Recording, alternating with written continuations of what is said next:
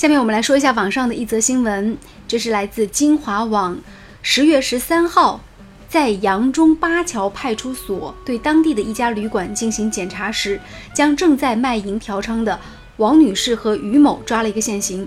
在民警询问王女士从事卖淫的原因时，她的回答让民警感到不可思议。那么根据介绍呢，二十九岁的王女士是一个湖北。姑娘现在在苏州一家企业从事会计工作，每个月的收入呢是四五千块钱。王女士和丈夫在结婚之后在苏州买了房子，可是生活费、房子的装修费加上每个月的房屋贷款，让她感觉到捉襟见肘。她说：“我跟老公每个人就是两个人加起来工资一个月有一万块钱不到，又要生活又要还贷款，实在是不够。为了尽快的还上房贷。”他跟公司请了几天假，跟朋友一起到扬中卖淫，希望能够赚点外快。没想到呢，落得如此结局。目前呢，王女士和于某已经被行政拘留了。嗯，这则新闻在网络上引起了很多人的这种评论，但是我觉得很有意思啊。就是其实，呃，我们看到网上，尤其是官方媒体把这个新闻爆出来，肯定是在批驳这样的一种社会现象的。但是在网络上却有人在同情这个女女子，你看，有人说是逼良为娼，还有人说是可怜人，还有人说感到极其苦涩。卖淫怎么就和房价联系在一起了？骨子里追求的是高消费。我们看到还有一些评论啊，比那些坑蒙拐骗的人要强。还有人说悲催，起码他没有贪污公款，是市场经济的房子给闹的。还有人说。生活所迫，只能怪他不走运。还有人说悲哀，好像挺少有人再去谴责这个已婚女会计的。我基本上没有看到一条评论是完全谴责她的。为什么会有这样的现象？好像他跟这个媒体的报道已经有偏离了。评论和就就你你现在感觉这个新闻就是他的评论，他的评论和他的报道是两张皮的感觉。其实，其实这个新闻听到之后呢，我们说严格来讲，我认为啊，它实际上是一个笑话。我看完以后就是哈哈一笑。我们需要那么去认真吗？你知道有两个字怎么写，叫做借口。我们从小每一次考完试不及格，都有很多借口。我们上班迟到了也有很多理由，是吧？现在卖淫嫖娼被抓了。你能够肯定他说的一定是真的吗？很直白的是一个借口。我先不说他是否真的是实话实说啊。那么，当今社会上还不起房贷、还不起车贷的人，就他一位，湖北女会计。你没有房贷，你又没有房贷，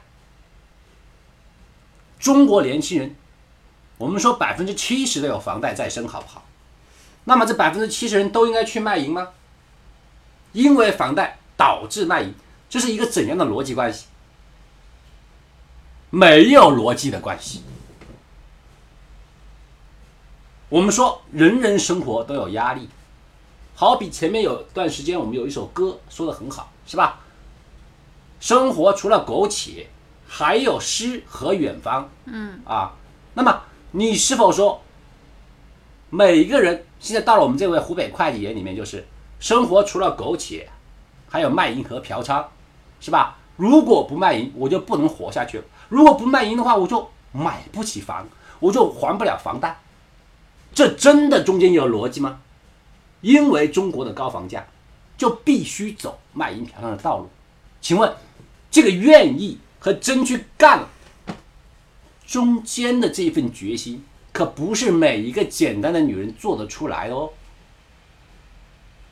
她做了这件事情，只能说明她有问题，而不能把她的问题变成了一个全国人民都有的问题，这是很可笑的一个逻辑。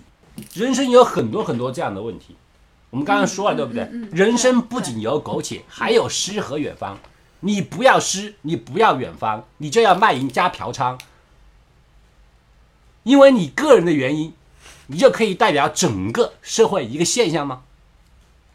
你房价高了，全世界哪个国家房价不高啊？因为你买了房，因为你要还贷，所以没有办法，我只有卖淫嫖娼。啊就是这个里面没有、没有因果，没有什么因果关系，也没有什么逻辑关系。那那些创业的人呢？那那些那个努力创业打工的人呢？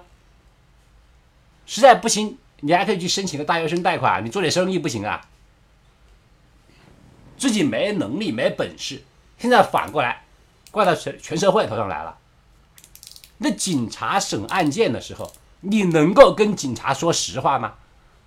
你说我就是喜欢卖淫，卖淫来的钱快，又不需要什么技术含量，做一单赚了一天，是吧？我做一单赚一单，我做一个月，嘿嘿，我就致富了。他好意思这么说吗？不能这么说不能这么说，是吧？那怎么说呢？我有生活有压力，我还不起房贷，啊，杀人放火的事儿你做不做？你不愿意做，对不对？但是你去问每一个真正杀人放火的人，有多少人是真正要去杀人放火？一时的怨气的人也有，是吧？一不小心错手的也有，是吧？那么因为这些原因，所以我们可以理理解为，每个人生气的时候都得把人家杀了吗？肯定是不能的了。所以说这个新闻严格来讲，它只是一个个例，甚至是一个笑话。如果你要把它严格的理解为，因为房贷一定要去卖淫，那么你给所有全中国没有还清房贷的女人添堵，对，你在给他们脸上抹黑，是。真的只有这一条路走了吗？